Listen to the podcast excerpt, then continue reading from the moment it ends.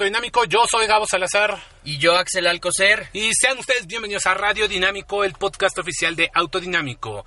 Axel, ¿cómo estás? Cuéntame qué es de tu vida, qué ha sido. Querido Gabo, pues dándole, dándole y estando eh, pues siempre conectado con el tema de coches, al igual que tú, y pues contento de estar una vez más en esto que es Radio Dinámico. Así es, yo también contento y entusiasmado de estar aquí eh, a bordo en este momento de un coche Ay, hijo. Em, con costuras rojas. Costuras rojas, un cielo negro deportivo, este, un volante de diseño deportivo, mira, está chatado. Ajá. No, hombre, o sea, bueno, bueno. ¿De qué estamos hablando? Estamos hablando de el Toyota Yaris S, no el R, el S. El S. Ese, ese mero, ese mismo que estamos diciendo. Eh, más adelante les comentaremos un poco acerca de este auto. Es un coche que creo yo que antes estaba muy en la mira de los mexicanos y que recientemente no ha estado precisamente presente cuando la gente piensa en uno de estos.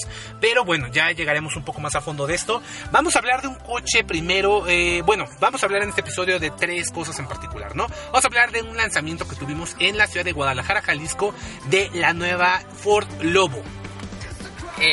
O sea, la Ford Lobo, eh, ¿qué, podemos decir de la Lobo? Justamente está pasando una en estos momentos. Exacto, una F-150 como del... ¿Qué será, 80? algo así. Ya se ve bastante viejona. Pero justamente a eso iba ahorita. Es una pick-up, bueno, es la más importante para Estados Unidos y es una de las que más historia tiene en el mundo de las pickups. Yo diría que si eh, preguntas por una, una pickup te tendrían que responder Lobo. Exactamente, y de hecho me llamaba mucho la atención que cuando estábamos ahí en el lanzamiento, pues eran más o menos unas 15 pickups que teníamos por ahí, y yo hasta puse un tweet que dije así, de aquí desde el set del Señor de los Cielos. Así ah, la vi. Porque la verdad, si tú lo mencionas, cuando uno piensa en pickups, yo, yo personalmente pienso en Lobo, por ser justamente el referente en cuestión de pickups. Pero no solamente eso, esto no es un contenido pagado, aquí no nos pagó for para nada, la, la, la. Vamos a ser honestos y vamos a ser muy, muy sinceros en lo que es. Lobo es interesante, porque eh, Lobo, tú supongo que sabes, Axel, que el nombre Lobo solamente se ocupa en México. La, la Pickup tiene el nombre de F-150, ese es un nombre oficial y así se vende en los Estados Unidos y Canadá. A México es el único país al cual llega con el nombre de Lobo. Esto nos comenta la marca, que de hecho tiene 20 años que sucede esto, este año está cumpliendo sus 20 años la Lobo. Y esto se debe a que un tema de mercadotecnia. En 1997 es que Ford introduce el F-150 de pasajeros, llamarlo así, la de uso civil. Porque en Estados Unidos y en México se vendía, bueno, en México en particularmente se vendía únicamente como una F-150 de trabajo. La conocimos en varios camiones de carga, la conocimos en varios, pues sí, se usó como camioneta de carga, ¿no? Cuando Ford decide introducir este auto como un vehículo de pasajeros con más lujo, más equipamiento y todo, en lugar de dejarle el nombre F-150, cuenta que el mexicano ya asociaba con un vehículo de carga, le cambió el nombre a lobo, justo por ser un animal pues muy imponente mexicano que también encontramos en varias partes del norte de nuestro país y entonces decidió ponerle este nombre de lobo. Se hizo tan grande el nombre que de hecho hoy en día nos comenta Ford que muchos estadounidenses, ciudadanos estadounidenses, muchos obviamente de origen latino, otros no, eh, compran el badge de lobo para cambiárselo a sus F-150 en los Estados Unidos. Recordemos que F-150 es el vehículo más vendido por minuto. Tiene una cifra espeluznante, algo así como una F-150 se compra cada 53 segundos en los Estados Unidos. Yo neta no sé cómo le hacen, pero es el vehículo más vendido en los Estados Unidos y por ende es un auto muy importante para la marca. Totalmente, y además, eh, pues también es un vehículo histórico. Eh, Ford fue quien empezó con este tratamiento esta carrocería que se la sacaron de la manga, ¿eh? No, no fue una carrocería que, que digamos se, se pensó desde un principio, que eh, no fue como la esencia del automóvil, sino que dijeron, a ver, ¿qué necesitamos? Necesitamos un vehículo que pueda llevar mucha carga en la parte trasera, pero que no nos esté molestando a los que vamos en la cabina. Entonces, ¿por qué no creamos una cabina separada? de la caja o de la batea como se llama eh, pues normalmente y así fue como nace eh, esta carrocería tan eh, pues versátil tan tan fuerte, tan robusta justamente para el tema de trabajo. Y, y, en Estados Unidos, como bien lo dices Gabo, es el coche que más se vende. Y pues es que se apega a todo lo que buscan los estadounidenses en un vehículo, ¿no? Un vehículo robusto, un vehículo eh, que te pueda llevar a muchos lados. Y además también la, gama de productos y las versiones que, que oferta esta F-150 Lobo es muy amplia. Tiene desde las, digamos, iniciales hasta la que llega y te puede llevar a todos los lugares que es la Raptor. Exactamente, es un vehículo muy versátil, digo, obviamente lo único que no es la F-150 o la, o la Lobo es pequeño, eso jamás va a pasar, pero para este año estrena un par de novedades, ¿no? Ya sabíamos desde el cambio de generación que fue justo hace unos tres años, la completamente nueva F-150 fue muy controversial su cambio por dos motivos. Uno fue por la estructura, bueno, por la carrocería hecha enteramente de aluminio algo que es mucha gente dijo cómo es posible esto solo vemos en coches deportivos para ahorrar peso obviamente pero muchos de los digamos de estadounidenses más de hueso color que no, como a mí ponme acero y no me pongas a mí aluminio. Obviamente Ford dijo que esto es para mejorar el consumo de combustible y todo, y de hecho hasta no sé si tú lo sabías, pero la letra F de F150 viene hueca justamente para, para hablar de esta reducción de peso. Órale. Ajá, en la nueva generación del F150, la F viene hueca en lugar de venir rellenada justamente para hacer una alegoría a esta pérdida de peso, a esta pérdida de masa. Y la otra controversia que tuvo en el momento del cambio de generación fue el motor, que Además, se sigue incorporando un V8 de 5 litros, como es tradición de una pickup, pero se incorpora el motor V6 EcoBoost de este vehículo, que está, es un motor 3.6 litros V6 con dos turbocargadores para generar una potencia muy similar al V8, pero una mayor cifra de torque y, por supuesto, menor consumo. Claro, y ahora mencionar un poquito de, de, historia, se empezó con el Model TT, que fue justamente lo que les platicaba hace un momento, este vehículo que que ofrecía ahora un espacio para cargar atrás y que tú te acordarás cuando vamos a Whisky Lucan al concurso de elegancia, por ahí podemos ver algunos con la batea en madera, o sea, ponían eh, esta caja, digamos literal, con, con pedazos de madera y así era como se construía. Y justamente, como les comento, Ford ya cumplió 100 años fabricando pickups y obviamente a su F-150 Lobo.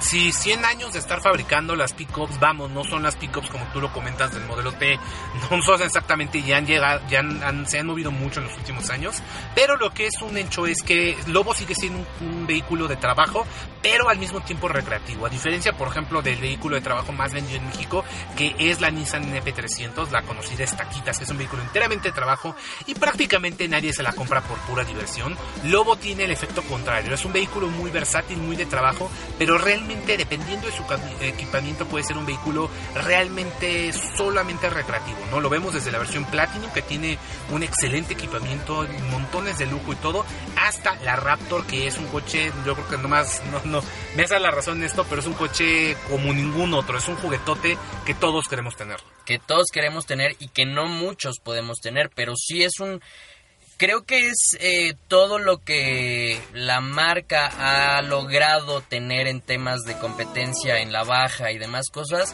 Lo que hicieron fue incorporarlo a un coche que, bueno, tiene más o menos la misma esencia, pero que es un coche homologado para ciudad, pero que realmente puedes llevarlo a la baja y puedes hacer grandes tiempos de recorrido. Es un coche muy capaz con suspensiones radicalísimas, con llantas también hechas para un propósito específico y que además, como bien dices, es un juguete, pero justamente eso es un tema que hay que destacar de esta Lobo es versátil, es para trabajar y también tanto puedes llevar a tu familia, tanto te puedes divertir con ella. Es un producto que ha ido evolucionando mucho porque en un principio se pensó nada más para el trabajo, pero la tecnología, los motores eficientes, por ejemplo la caja de 10 velocidades que ahora se incorpora, eh, todo esto lo hacen ahora un vehículo más refinado y que se puede usar en más opciones y que se puede usar en, en más, digamos, en más situaciones de tu vida.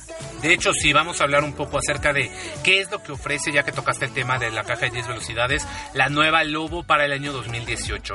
Tiene un rediseño exterior muy leve, muy, muy mínimo, que mucha gente, incluso, sobre todo en la parte trasera, ni siquiera lo va a notar. El cambio más grande viene en la parrilla, en la cual se le pone una especie, yo lo llamo como de brackets más grande, o sea, que está cubriendo toda la parrilla, dependiendo de la versión. Unas versiones no lo tienen, otras sí, pero es un rediseño estético muy ligero, ¿no? Eh, gran parte de la innovación o de las nuevas cosas que incorpora para el 2018 es la caja de velocidades automática de 10 cambios. Esta caja ya la vimos también en la Raptor, fue, fue eh, se, desarrolló en conjunto con General Motors, que también General Motors lo incorpora en el Corvette, pero es una caja muy, no en el Corvette, no en el Camaro En el CTL1. Camaro CTL1 lo incorpora y le vamos a ver unos productos, pero es una caja de última generación y por supuesto en el caso de la Rap, de la Raptor, de la Lobo, está puesto ahí por temas de eficiencia de combustible. Hablando de eficiencia de combustible, algo que también se incorpora es un sistema Start-Stop para todas las versiones, incluido el V8. La verdad es que a mí me, me sorprende cómo un motor tan pesado, tan, tan, tan grande, es capaz de moverse y de prenderse y, apagar, y apagarse a disposición de, del consumo. Oye, y con un motor así de grande, son 5 litros, con un motor así de grande, ¿sí funciona el start-stop? Mira, en cuestión de eficiencia no lo sé, no tuvimos el tiempo de checarlo. En cuestión de que funcione, de que se prende y se apaga el auto, sí, se apagaba y se prendía cuando nosotros estamos allí. Era casi imperceptible, es obvio, por el tamaño del vehículo es casi imperceptible ese movimiento. Pero sí, el motor se apaga y se prende conforme sea necesario. Además tenemos también el motor, el EcoBoost, de 3.6 litros. Generan los dos, aquí hay algo muy chistoso. Pero las versiones básicas del Lobo vienen con el motor, el, el 8 cilindros, vienen con el 5 litros generando 390 caballos de fuerza.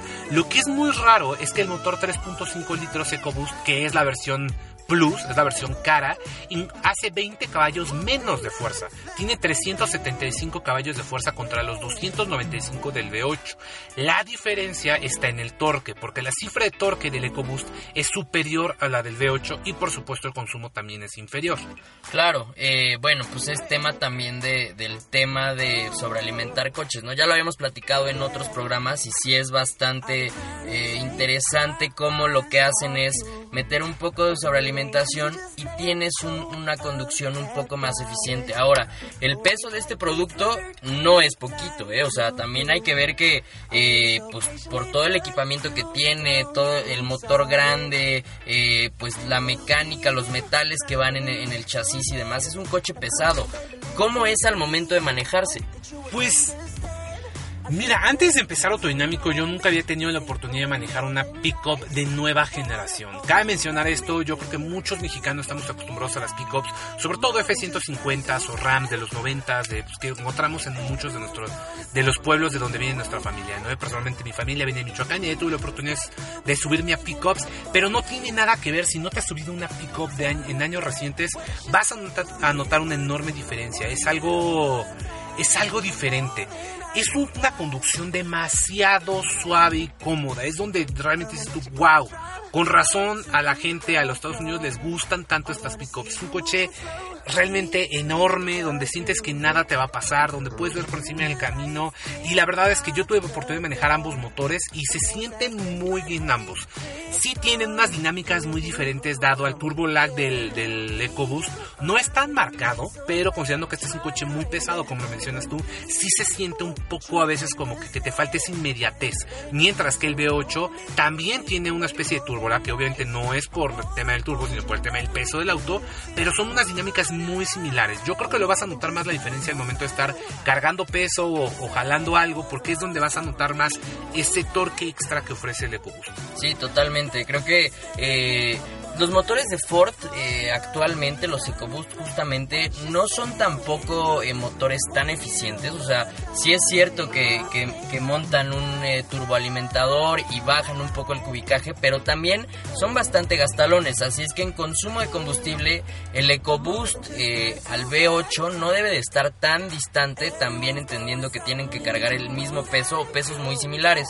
Pero, ¿dónde dirías que destaca esta pickup? ¿Dónde dirías que esta es un cambio generacional o una actualización? Es una actualización, es solamente un facelift de mediana vida, el, que se le hace a la, la nueva Lobo, como menciono, los únicos cambios que tiene con referencia es un pequeño facelift, tiene justo la incorporación a la caja de 10 velocidades, algo más de equipamiento para la versión Platinum, como es por ejemplo asientos con masaje, eso sí cabe mencionar, la versión Platinum viene equipada obscenamente, o sea... Tiene equipamiento cuando encuentras incluso en autos de uh, super lujo. Asientos con masaje, techo panorámico, pieles reales en el interior. Como Me- buen coche gringo. no, sí, pero viene equipadísimo, que es donde tú... Wow, me encanta este coche por eso, ¿no? Tiene cámara de visión periférica, tiene el sistema de, de- entretenimiento nuevo de Ford, que es el Ford Sync 3 con Android Auto y Apple CarPlay. Algo interesante para aquellos geeks que les, que les interesa esto es que este auto, la alianza que tenía Ford con Sony para sus equipos de sonido ya se tiró a la basura. Ahora van a incorporar sistema de sonido B&O, y Rebel para las versiones más equipadas. Lincoln usa su sistema de sonido Rebel y este y Ford va a usar ahora un sistema de sonido Viano que es una subsidiaria de Bang Olufsen, que es una subsidiaria o más bien el dueño de Bang Olufsen es Harman que Samsung es ahora el dueño de Harman, así que nada más les comento que una cosa, todo el audio de que venga en autos nuevos es prácticamente Samsung. Porque a menos de que tu auto traiga un sistema de sonido Bose, es fabricado lo más seguro por Harman. Ya sea JBL, ya sea este Rebel, ya sea Viano, Bang Olufsen. Todas esas marcas son de Samsung. Nada más para que les quede ahí. Entonces, o tienes Bose, que es una compañía independiente todavía, o tienes Beats, que es de Apple, o tienes este algo de Samsung. Entonces, es interesante esto, pero la Lobo es el primer auto de Ford que estrena el sistema de sonido Piano. Entonces ya vimos que tenemos aquí a un geek de marcas de tecnología Ah, sí. totalmente. Pero sí, justamente esto que mencionas es muy cierto y, y justamente iba o va junto con lo que yo comentaba en un principio. Las pickups están dejando de ser como ese, ese vehículo 100% enfocado al trabajo, a la carga, a, al uso rudo, que esto no quiere decir, ojo, esto no quiere decir que no puedan hacerlo, claro que pueden y hasta lo hacen mejor con los nuevos, eh, pues las especificaciones técnicas que ahora tienen, pero eh, justamente ahora tienen ese como esa combinación entre un vehículo muy capaz y además un vehículo que puede incorporar estos sistemas de audio tan eh, complejos que menciona Gabo. Exactamente, entonces, bueno, es parte del equipamiento de la nueva Lobo. Además, también tenemos una pantalla color enorme en medio de las agujas. Tenemos, como mencioné, ah, bueno, asientos en piel con ventilación, con refrigeración, con 45 portavoces alrededor del auto, con 7 puertos USB para cargar equipos, con toma de dos tomas de corriente, con dos inversores para cargar computadoras. En fin, el equipamiento en este auto es realmente grande. Claro, esto es la versión Platinum, que es la más equipada y la más civil. Mientras que las versiones más austeras vienen con banca corrida al frente, con asientos en tela para tener una capacidad de 6 personas. Se ofrecen tanto en cabina sencilla como en doble cabina. Y también, este, como digo, en el V8 y el V6, el V6 EcoBoost para dependiendo de las necesidades de cada quien. Entonces, tanto puedes tener una una Lobo austera con llavecita normal, con seguros electrónicos, por supuesto, cámara reversa en todas las versiones, lo cual agradezco, pero muy austera, hasta la más equipada. Y déjame te digo, Axel, que no se me hace tampoco tan loco lo que pide la marca por estos autos. ¿Cuánto es? Están pidiendo por las versiones básicas, eh, la cabina sencilla y todo, que pues como digo es más de trabajo, son 572.300 pesos por la versión más austera, mientras que la Platinum más equipada tiene un precio de 894.600 pesos. Si les soy honesto, no es tanto dinero. Si ustedes recordarán, hace un par de semanas platicamos de la nueva Amarok que tenía un precio de 860 mil pesos y no viene ni a la mitad de equipo que viene este auto. No tiene la mitad de las capacidades que tiene este auto, ni el motor ni nada. Es diésel, sí, pero personalmente a mí dices, tienes 860 mil para una pickup, ¿cuál te compras? Sin duda alguna me tendría que ir justo por la, por la Lobo. Sí, creo que sí. Creo que en el segmento de pickups, que no es un segmento en el que nos adentremos tanto, creo que eh, la Lobo sí es eh, el producto o uno de los productos que más vale la pena. Sabemos que ahí están los rivales clavados de Chevrolet. Ford y Chevrolet siempre han tenido esta eh, competencia en vehículos de carga.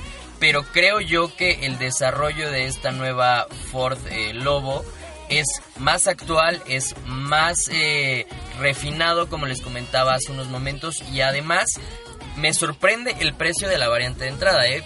Por menos de 600 mil pesos ya estás comprando una Lobo eh, totalmente actualizada. Claro, y con motor, un V8 y todo. A diferencia, por ejemplo, de una NP300, una Toyota Hilux, una, una Mitsubishi L200, que incorporan motores 4 cilindros. No, en este caso, la versión básica viene con el motor, el V8. Entonces, este. Creo yo que para aquellos que requieran un auto de, de, de, trabajo, esta es una excelente opción y bueno, pues ahí se los dejamos a su consideración para ver qué opinan. Como les menciono, las cuatro primeras versiones vienen con el motor V8, tracción trasera únicamente 4x2, también hay tracción este, con el 4x4 y las más equipadas, las estamos hablando de la, la Lamir y la Platinum, tienen justamente el motor EcoBoost V6 con tracción 4x4. Oye, pero ¿qué no debería de ser al revés? Que tuviera el V6 los básicos Sí, y el ¿no? 8. Pues sí, pero recordemos que el, el EcoBoost es el motor premium justo por el desempeño que tiene, justo por la, la economía de combustible y el torque añadido. Y si no me crees que es suficientemente buen motor, te recuerdo que el, el Ford GT incorpora una variante similar de este, de este motor. Muy buen punto. Pues sí. Entonces, pues sí, ahí está el dato de la Lobo para quienes sirva.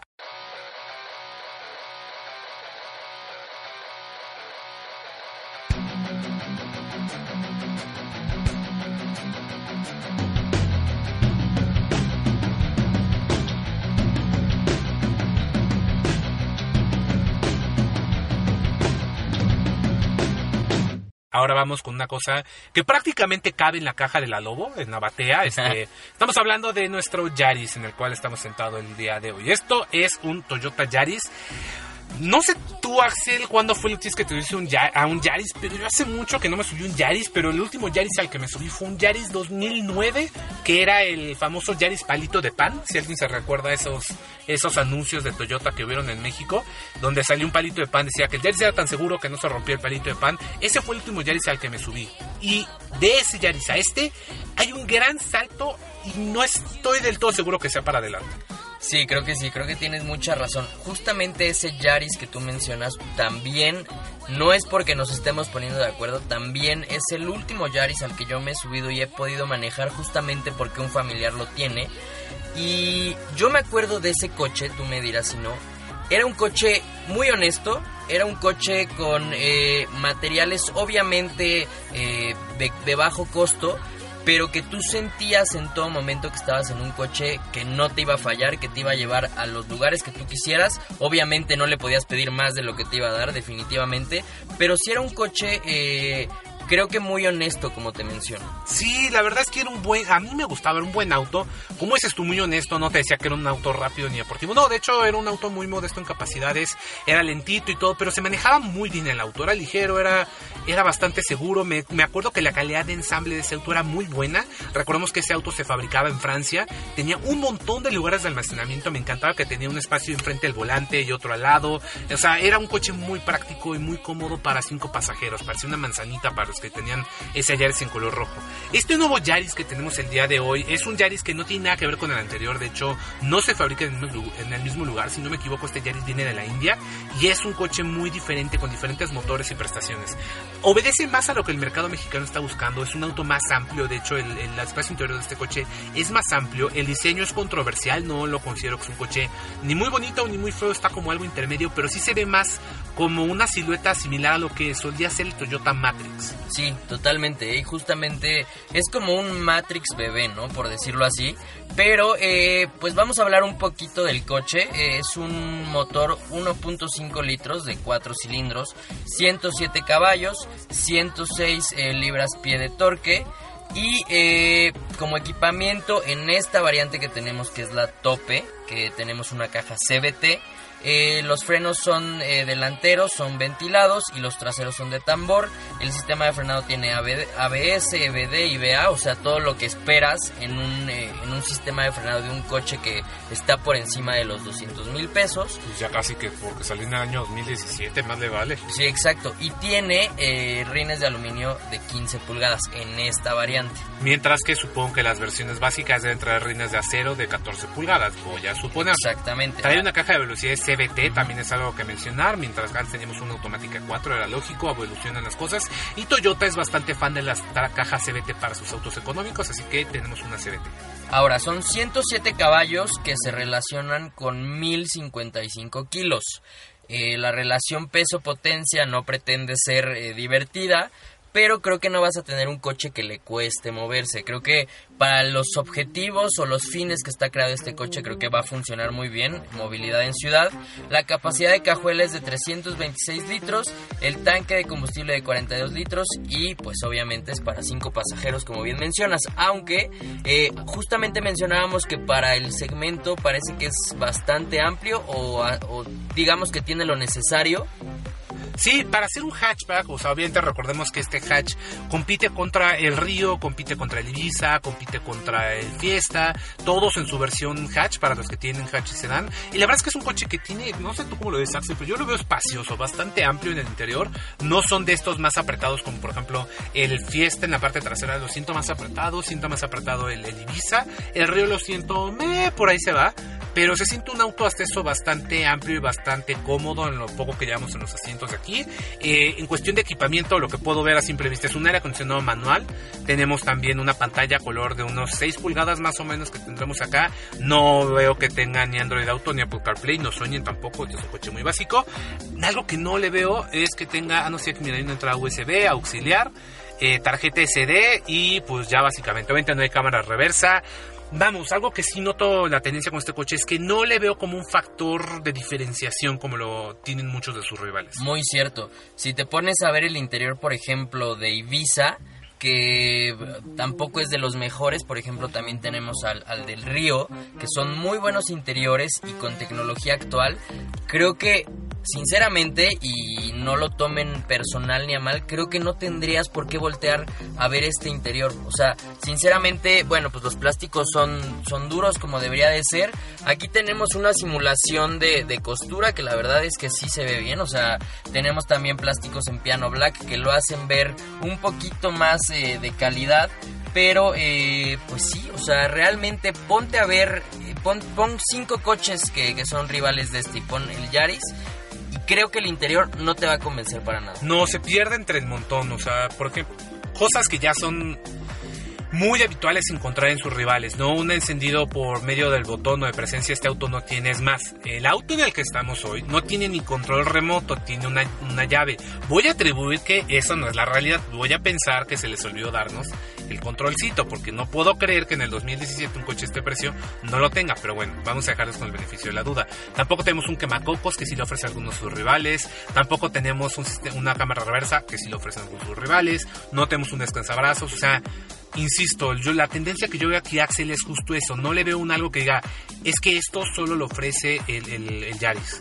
Habrá que ver el manejo, habrá que ver si en el manejo destaca, pero de entrada, eh, eh, por el enfoque, por la caja, por el motor, por el sistema de frenado, estoy casi seguro que va a ser un coche enfocado en que te muevas bien en ciudad y en que te dé consumos eh, correctamente para el segmento. Y además que sea durable, por al fin y al cabo es un Toyota. Sí, claro, o sea, la durabilidad tiene que ser, y en eso sí, ¿Cómo lo ves de ensambles? O sea, creo que no se ve nada mal en, términos de ensamble. Fíjate que el coche en sí lo veo y no tiene mal ver, en el sentido de que sí, tal vez digas tú, no, no destaca, pero por ejemplo, todo esto que mencionas tú de costuras aparentes, todo esto, le dan un aire que si lo ves en fotos, dices tú, wow, hasta el coche parece hasta como lujosito, ¿no? Como que tiene cosas interesantes. Exacto, pero ¿sabes qué? Sí, de plano no, no me termina de convencer la pantalla. Porque, Ah, sí. porque es como si le pusieran una pantalla aftermarket. De hecho, parece un sistema aftermarket que aquí dice Toyota, pero estoy seguro que si la rascas fuerte, seguro dice Pioneer. pero sí, se ve un sistema aftermarket. La, la, verdad es que es una lástima porque el resto del habitáculo, de verdad, se, se ve bien, tiene buen ver. La calidad es plásticos duros, obviamente, no esperamos nada diferente en este Como segmento. debía de ser, ¿no? Sí, es el segmento, está bien, pero no se ve nada diferente. Habrá que ver el manejo, como mencionas tú, si es lo que cambia. No hemos tenido oportunidad aún de manejarlo, pero ya que lo hagamos, estén al pendiente en redes sociales para ver realmente, pues, cómo es este nuevo Yaris, ¿no? El coche está nuevo, trae 984 kilómetros, así que pues, está nuevo, no, no tiene que haber ningún prejuicio al respecto. En cuestión de almacenamiento se ve eso sí, no sé, Axel. Yo, yo soy fan de todos los lugarcitos para meter cosas. Lo veo limitado, ¿eh? O sea, como te digo, mira, ahí cae mi teléfono y ya me acabé los lugares de almacenamiento. O sea, no lo veo así que es tú. Sí. Uy, cuántos lugares, ¿no? Sí, tienes toda la razón. Como que no hay lugares específicos para poner ciertas cosas. Y sobre todo siendo un Yaris, ¿no? El Yaris pasado tenía lugar hasta para perder tu vida ahí. Y este, la verdad es que como que me falta eso, ¿no? O sea, no sé, la verdad es que este Yaris ha cambiado mucho en Yaris desde los días que nos subimos ahorita. Sí. Habrá que ver, este, yo por algo, sinceramente, no lo tenía en la mira cuando hablábamos de subcompactos hatches. Eh, pero pues habrá que ver qué, qué, qué es lo que vemos. En precio, esta versión cuesta 259.400 pesos. Ay. creo que, que, mira, o sea, el río tiene mejor que, por ejemplo, algo que también que mencionar, este auto trae dos bolsas de aire frontales, nada más. Río te da justo las cuatro, las seis bolsas de aire en todas las versiones. Ibiza te da incluso dos bolsas de aire, pero tiene un mejor equipo. Eh, Suzuki Swift Booster Jet te da un motor turbo, seis bolsas de aire. Eh, Fiesta te da siete bolsas de aire, o sea, ay, no sé, no sé. Sí, creo que el precio, por lo que se ve aparentemente, creo que no vale tanto la pena. O Bueno, vamos a esperar a, a- a la prueba de manejo, a ver cuáles son sus puntos a destacar y pues vamos a relacionarlo con el precio y sobre todo con el precio de los rivales, ¿no? Sí, sí, la verdad es que no sé. Se, se- la tiene complicada, sobre todo porque hay muy buenos rivales en el segmento. Eh, tenemos, como no sé, no sé tú qué piensas, pero siento que el tinte, em, tenemos como los dos. Tenemos muy buenos rivales y tenemos unos muy malos rivales en el segmento. Como que ese segmento de los subcompactos está bien partido y no, no sé, puedes tener un excelente coche y un no, no, no, no tan bueno. Sí, exacto, como que el propio segmento se dividió y hay como los vehículos del mismo segmento pero que están en, en- en la parte baja y también están los que están en la parte alta. Ahora también los de la parte alta también cuestan un poco más de dinero. Está chistoso porque en el mismo segmento hay un rango de precios que se extiende bastante. Empiezan por ahí de los 200 mil pesos y terminan hasta los 300 mil y cacho. Exactamente, entonces este está muy competido si la gente que este es el segmento de más ventas en México, justo el de los subcompactos, así que tienes muchas opciones, hablábamos justo de Polo, hablábamos justo de Ibiza, hablábamos de Río, hablamos de Fiesta, hablamos de Renault también tiene un par de ejemplares por ahí, o sea, tenemos muchas opciones, entonces eh, lo que sí es interesante mencionar acerca de Toyota es que es una marca muy diversa, o sea, sí, dado que es una de estas de las marcas, megamarcas globales que tienen operaciones en todo el mundo, fábricas en todos lados y todo, es capaz de fabricar desde coches muy austeros como este para el mercado latinoamericano, el mercado indio, el mercado chino, hasta altos de autos de alto desempeño, como tú recordarás hace varios años el, el Lexus LFA, una verdadera bestia, uno de los coches para mí de ensueño que tuve en su momento, que era como wow, ese era auto increíble, y hasta estar en competencias, ¿no? O sea, mientras que ahorita en México tenemos este Yaris que Obviamente no voy a esperar que gane carreras, la verdad. Pero, por ejemplo, sí. un- o sí, pero solamente el Yaris europeo con una que otra modificación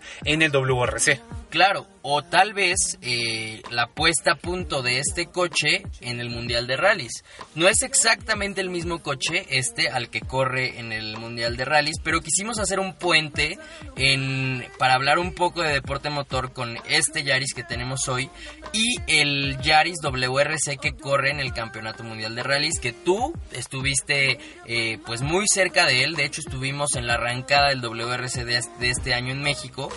Y es que justamente lo que dices, o sea, cómo, cómo la marca tiene sus diferentes, eh, sus diferentes secciones, por decirlo así, sus diferentes pabellones donde pueden hacer un coche muy urbano, de bajo costo, con materiales, eh, pues digamos, económicos. También pueden hacer un LFA y también pueden estar compitiendo en el Mundial de Rallys, en el WRC.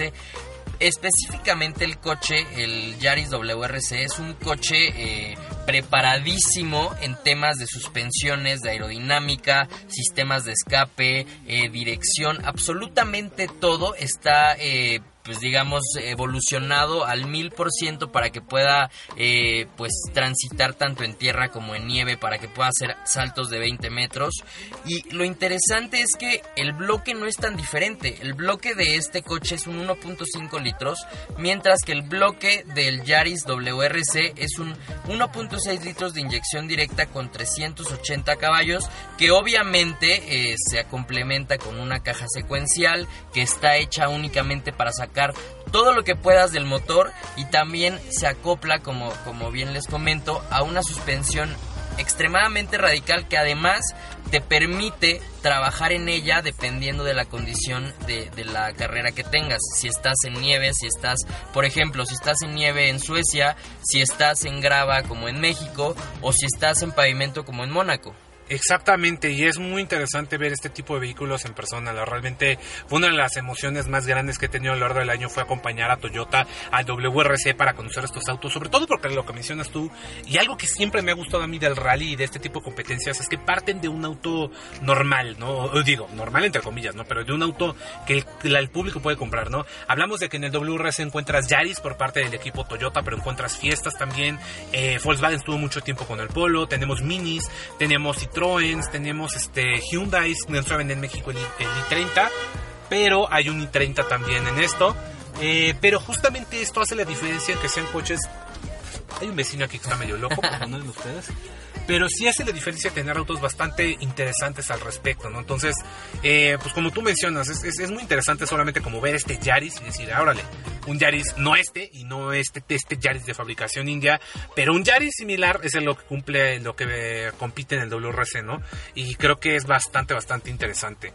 Eh, Axel, no sé qué te parezca si nos vamos a platicar un poco de noticias breves que pasaron a lo largo de la semana, que hay bastante que platicar, a lo mejor no, no tanto que indagar en ellos porque son muchas, pero es interesante. Pero no sé si escuchaste que pues ya Volkswagen dijo adiós al Soroco. Ya un coche que a mí ¿Se me va? encantaba ya finalizó su producción.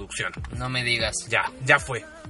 Scirocco, para aquellos que no lo sepan, era un auto que se vendía exclusivamente en, en- en Europa y en China de Volkswagen que estaba basado en la plataforma del Golf, pero digamos que era un Golf como mucho más deportivo. Si alguien recuerda que antes, cuando recién salió el CLC, no, el CLS de Mercedes-Benz, en la primera generación, que parecía un clase A aplastado y más deportivo, pues algo similar es el Scirocco. El Scirocco dijo ya, pero era un coche que a muchos entusiastas nos encantaba. Era un tres puertas, muy bonito, muy deportivo y todo, que siempre quisimos ver en México y que de hecho la gente Volkswagen nos comentó que estuvo así de llegar a México y que no llegó. Qué dolor. Es que sí era uno de esos coches que como ansiábamos tener acá, ¿no? O sea, el GTI sí llenaba un espacio muy importante, de hecho es un coche muy querido, pero este en específico creo que nos hizo falta. Nos hizo falta un coche muy bonito, un coche muy deportivo, con grandes prestaciones en las versiones más equipadas y con mejores los motores TSI, pero ya finalizó su producción justo porque estaba en un nicho de mercado muy raro, ¿no? La gente no sabe si comprarse a lo mejor un GTI o comprarse a lo mejor un, Golf, ¿no? Entonces el Golf ganó y pues el Decidió despedirse. Entonces, adiós Scirocco. Adiós, pero oye, antes de que nos vayamos de este tema, también hay rumores, esto no está 100% confirmado, pero sí se va ahorita, pero al parecer regresará una nueva generación con un tren motriz totalmente eléctrico. Para mí ese va a ser, van a usar la línea del Scirocco y van a usar su cuerpo para hacer el ID. Eso es mi teoría. Y, y es, eh, bueno, no lo sé, puede ser, o sea, no, no, no está tan descabellado porque sí va por ahí más o menos la construcción de, de, de este con el que puede ser.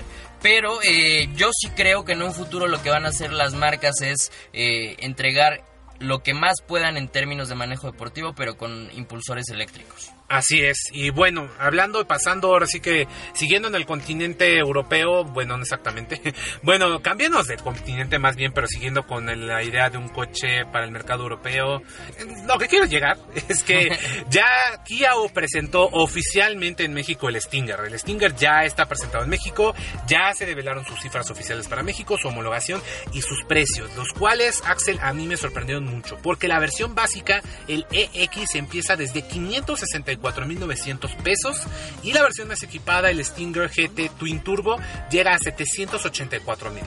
Tengo una relación amor-odio con estos precios porque la versión básica me encanta. Creo que es un muy buen precio de entrada para un coche que se ve tan exótico, que se ve tan deportivo y tan diferente. Pero la versión más equipada del GT Twin Turbo, por más que tiene el motorzote de 365 caballos de fuerza y tracción trasera y todo, ya lo siento muy costoso. Ya digo, ay, mejor me voy por un BMW 330 o 340 incluso. Era justamente lo que platicábamos al momento de la presentación. Yo tuve la oportunidad de estar ahí.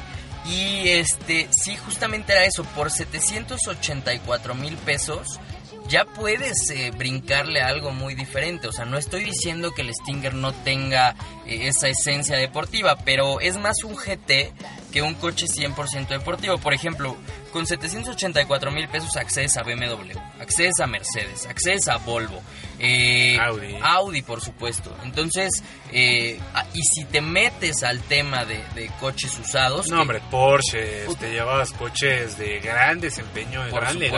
legado. Eh, más que un Kia de 780 mil, ¿no? Este, ¿Qué más, Axel? Sí que del, del Stinger tú que lo viste, ¿qué más le viste? ¿Qué más se dijo? ¿Cómo va a estar? ¿Cómo viene? Pues mira, eh, se hablaba de que en Europa se ofertaba una, una opción con eh, tracción en las cuatro ruedas. Preguntamos si esta atracción iba a llegar al mercado mexicano y nos dijeron que no, cosa que aplaudimos porque eh, lo interesante o lo que destacó este coche al momento de su presentación, ¿tú te acuerdas en dónde se presentó? Me parece que fue en Ginebra. No, del lo año presentaron pasado. en Detroit. ¿En Detroit? En Detroit fue justo la revelación. Bueno, eh, cuando se presentó en Detroit, justamente el- el- lo que destacaba o lo que nos hacía ilusión a muchos era la tracción trasera. Creo que es un coche que en temas de manejo tampoco va a ser el más efectivo porque es un coche muy largo, muy pesado, pero eh, el diseño y, y algo que yo quería ver en la presentación era justamente que si el interior y todo el tratamiento del coche se separaba de sus hermanos menores. Yo me imaginaba que igual el interior iba a ser el de un Kia igual, por ejemplo un Kia Forte, nada, o un Kia Optima, por ejemplo, pero con un poquito más de refinamiento. Pero no, la realidad es que la marca cambia completamente el interior. Eh, hay combinación en pieles, en negras, rojas, hay aluminio pulido. Eh, pues creo que es un coche que lo van a comprar quienes lo vean y digan, ese es el coche que quiero. Sí, es un coche muy vistoso, como alguna vez dijo también, de hecho, Gerardo García de otro medio nos comentó y tenía toda la razón que tiene cara de matón, que si bien todos los este los europeos deportivos son el superhéroe de la historia, este es el villano, este es el que tiene cara de matón, tiene cara de malo, y a mucha gente eso le va a encantar, es un coche muy diferente, que llama la atención y para aquellos que eso busquen lo van a encontrar en Stinger. El manejo no es malo, ya tuve oportunidad de manejarlo, el manejo no es malo, solamente que no es el deportivo europeo que tú esperas, es un GT, es cómodo, pero sigue siendo un Kia en muchas cosas. Para ser una primera generación de un auto de este estilo no está mal, pero sigue siendo un Kia. Totalmente. Y bueno, eh, también hay que mencionar que la carrera panamericana y su, sus 30 años de, pues, de festejo, su trigésima edición eh, se llevó a cabo. eh, bueno, ya arrancó la carrera justamente y es algo que tenemos que mencionar porque así como hay Fórmula 1, Gabo, así como hay eh, categorías muy interesantes en, en- en el mundo de la competición, la carrera panamericana sin duda alguna es la más histórica que hay para nuestro país, porque desde hace 30 años se corre y en su momento fue una categoría que trajo a pilotos de Fórmula 1 a correr a nuestro país con coches clásicos que en su momento eran modernos. Pero lo interesante es que lo que guarda la carrera panamericana es que se siguen corriendo con coches muy capaces pero clásicos. O sea, hay Studebakers, hay Alfa Romeos, hay BMW 2002, hay de verdad coches que tú podrías ver en un museo pero no, no están ahí llenándose de polvo sino que están corriendo en las carreteras más impactantes de nuestro país. Así es que ya arrancó el, pasado viernes, arrancó el viernes 13, arrancó la carrera panamericana y va a terminar... eh, en los próximos días En la Durango. ruta en Durango justamente la ruta eh, arrancó en Querétaro pasó por Puebla llegó a Ciudad de México eh, está pasando por el Estado de México se sigue por Morelia Guanajuato San Luis Potosí Zacatecas y termina como bien dices en Durango Sí, se hicieron una verdadera serpiente en la ruta esta vez para tratar de incorporar la mayor cantidad de estados posibles. Ya no es la típica carrera panamericana, recordamos que tiene el nombre porque solía correr la carretera panamericana que atravesaba todo nuestro país, pero por temas de inseguridad y todo se ha tenido que modificar esta ruta año con año. Este año Mini cabe mencionar que es uno de los patrocinadores oficiales en el terreno automotriz, es el patrocinador oficial, entonces tenemos como tal también carrera de minis tanto clásicos como modernos, tenemos oportunidad de ver también varios de los autos de BMW ahí, al fin y al cabo recordemos que Mini es filial de BMW y como mencionas esto es una carrera muy importante para nuestro país, no tan famosa para muchos, pero es tan importante que así se las pongo, Porsche le puso nombre a uno de sus vehículos gracias y en honor a esta carrera. El Porsche Panamera tiene ese nombre gracias a la carrera panamericana que tuvo, que fue justamente muy importante también para la marca hace varias, varios son, años. exacto son dos coches el, el Porsche Panamera y el 911 Carrera. Una carrera también. carrera también es por la carrera panamericana. Y como bien dices esa categoría de mini se llama mini Pa- Panam Challenge. Y lo que hacen es eh, gente que tiene sus minis pueden eh, eh, potenciarlos meterles roll cage meterles un poco más de potencia y correr junto con los coches clásicos la carrera panamericana. Así es, entonces si ustedes viven en uno de los siguientes estados que mencionó Axel, justamente Estado de México, San Luis Potosí, Guanajuato, tienen oportunidad de acercarse a ver la carrera, vayan a ver, es muy padre ver este tipo de vehículos clásicos corriendo, como dice Axel, no verlos llenándose de polvo, sino verlos correr, es muy emocionante, además de que el territorio mexicano da unas vistas espectaculares para disfrutar estos autos. Perfecto, pues sí, muy recomendable que estén ahí en la carrera panamericana. Y pues veremos la, la, la, meta ya para el próximo fin de semana, si no me equivoco, en el estado de Durango. Y una última nota que me gustaría compartir contigo, Axel, es, no sé si supiste, la semana pasada tuvimos una, una presentación, un informe especial de Jaguar Land Rover en México. En esta presentación se anunció una noticia bastante importante que es que Land Rover México deja de ser importadora y se vuelve una filial México. Para aquellos que no sepan a qué me refiero con esto, bueno, todas las marcas tienen una filial en México, casi todas las marcas, ¿no? Hablamos de que BMW es BMW de México, ese es su registro ante el SAT, y venden pesos y vende todo y tiene unas oficinas en México, bla, bla, ¿no? Volkswagen lo mismo, Nissan, Renault, la que ustedes quieran había unas marcas que estaban en el aire, que eran importadoras. Lo que era era que un grupo particular importaba los autos desde algún país y no los vendía acá. Lo que sucedía con esto es que el tema de garantías a veces era complicado, era complicado porque se vendían en dólares y lo otro. Jaguar Land Rover era una de esas marcas que continuaba haciendo esto, vendiéndose en dólares y todo. Esto no es conveniente porque pues con tan, tan volátil como se ha vuelto el dólar y todo es complicado, pero ya nos anunciaron que cambia de director, ahora entra Raúl Peñafiel que antes teníamos en el equipo de Peugeot México, ahora él se vuelve el director de Jaguar Land Rover en México y se vuelve una filial directamente de la marca inglés, de las marcas inglesas en México.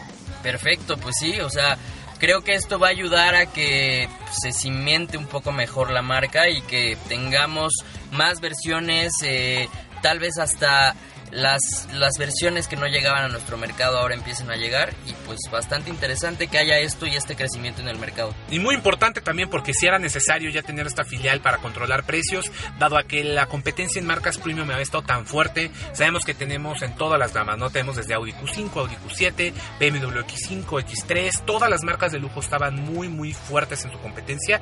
Jaguar Land Rover tenía la gran desventaja de que sus precios eran muy volátiles y como tal luego se salían del mercado, ¿no? Entonces entonces, ahora con esta filial vamos a tener precios mucho más contenidos.